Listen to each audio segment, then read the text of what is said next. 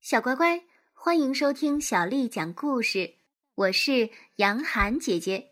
今天，杨涵姐姐继续为你讲的是《柳林风声》第五十五集。癞蛤蟆吓坏了，爬起来就拼了命似的逃走了。一边跑，一边还听到后面那个雪貂哈哈大笑着，跟着是另一些可怕的尖细笑声，把那哈哈笑声继续下去。癞蛤蟆跑回来，垂头丧气，把他的遭遇告诉了河鼠。河鼠说：“我跟你是怎么说的？这样没有用。他们布下了岗哨，全都有武器，你只好等待着。”癞蛤蟆还不打算马上死了这条心，因此他把船弄出来，坐船出发，顺着河划到了癞蛤蟆庄园前面。到了能看见他老家的地方，他停下桨，小心地观察这儿的情况。一切看起来十分安静，没有人。他能看到在夕阳下闪烁的癞蛤蟆庄园的整个正面，三三两两的停在笔直的屋脊上的鸽子，花园盛开的花，通到船库的小溪，小溪上的小木桥。他们安静，没有人，显然在等着他回来。他想，他可以试试看，先到船库。他小心翼翼地把船划到了小溪入口处。可正当他从桥下经过的时候，啪啦，从上面扔下来一块大石头，掷穿了船底，船灌满了水，沉下去。癞蛤蟆在深水里挣扎。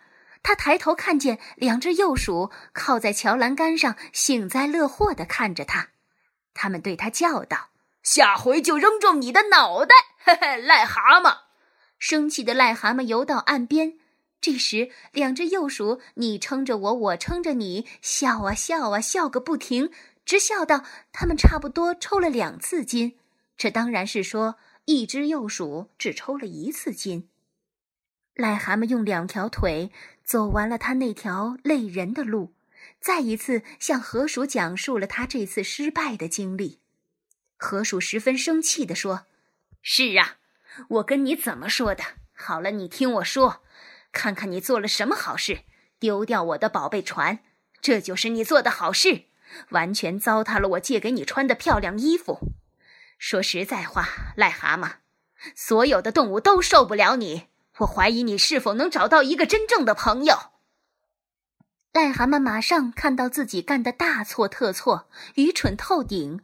他承认了自己的错误和刚愎自用，由于丢掉了河鼠的船和糟蹋了他的衣服，而向河鼠诚心诚意的道歉。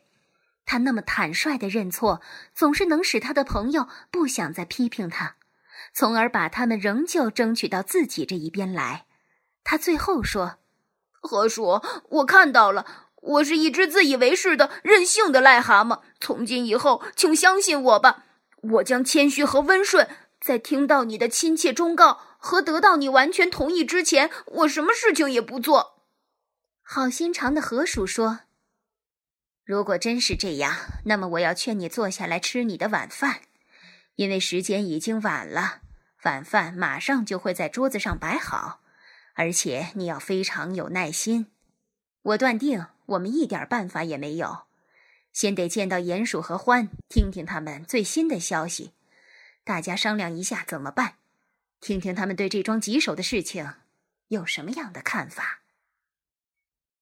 癞蛤蟆轻巧地说：“哦哦，对呀，那还用说，是得先见见鼹鼠和獾，他们变得怎么样了？这两位亲爱的伙计，我把他们全给忘了。”河鼠责备他说：“你完全应该问一问，当你坐着贵重的汽车在乡间开来开去。”骑着纯种的马，神气的乱跑，大吃大喝的时候，那两位可怜的忠实朋友却不管天气好坏的露天宿营，白天过得很苦，夜里睡得很差。他们守望着你的房子，巡逻着你的地界，时刻盯着鼬鼠和黄鼠狼，筹划和打算怎么才能为你收回地产。你不配有这样忠心耿耿的高贵朋友，癞蛤蟆，你的确不配有。等到有一天来不及了。你会觉得后悔，当你有他们这样的朋友时，却没有重视他们。癞蛤蟆撒着苦泪，呜咽着说：“我我知道，我是一只忘恩负义的野兽，让我出去找他们吧，到外面寒冷的黑夜中去，去分担他们的苦难，尝试用我的行动来证明。等一等，我断定我听到了一碟菜的叮叮声，呃，晚饭终于端来了，万岁！来吧，河鼠。”河鼠想起可怜的癞蛤蟆，曾经在牢里关了好久，因此必须对他宽宏大量。于是他跟着癞蛤蟆来到了桌边，慷慨地劝他快吃，好弥补他的损失。他们吃完饭，刚在他们的扶手椅子上坐下，就传来了很重的叩门声。癞蛤蟆很紧张，可是河鼠神秘的对他点点头，一直走到门那儿去把它打开。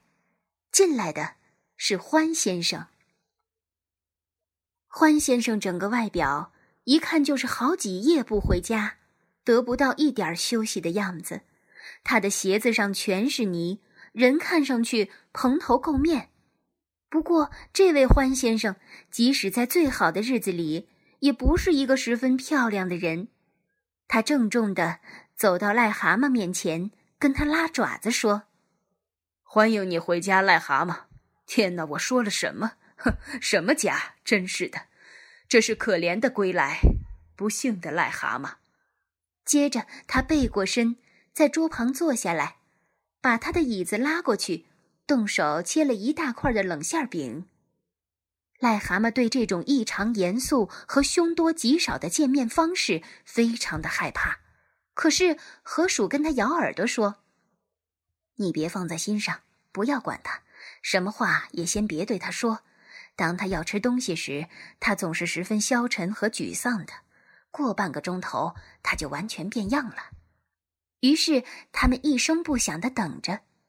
不久，又传来了另一下轻一些的叩门声。河鼠对癞蛤蟆点点头，走去开门，放进了鼹鼠。鼹鼠没有洗过澡。皮毛上沾着一些干草和麦秸屑，鼹鼠叫道：“呃，万岁！癞蛤蟆老弟，你在这里！”他脸上闪着红光。想想看，你又回来了。他围着他跳起舞。我们做梦也没有想到你会回来的这么快。你准是逃出来的。你是一只聪明伶俐、足智多谋的癞蛤蟆。河鼠一听，吓坏了，拉了他的胳膊肘。可是。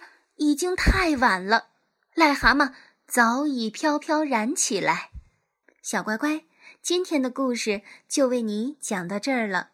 如果你想听到更多的中文或者是英文的原版故事，欢迎添加小丽的微信公众号“爱读童书妈妈小丽”。接下来的时间，我要为你读的是唐朝诗人王昌龄写的《芙蓉楼送辛渐》。《芙蓉楼送辛渐》，唐·王昌龄。寒雨连江夜入吴，平明送客楚山孤。洛阳亲友如相问，一片冰心在玉壶。寒雨连江夜入吴，平明送客楚山孤。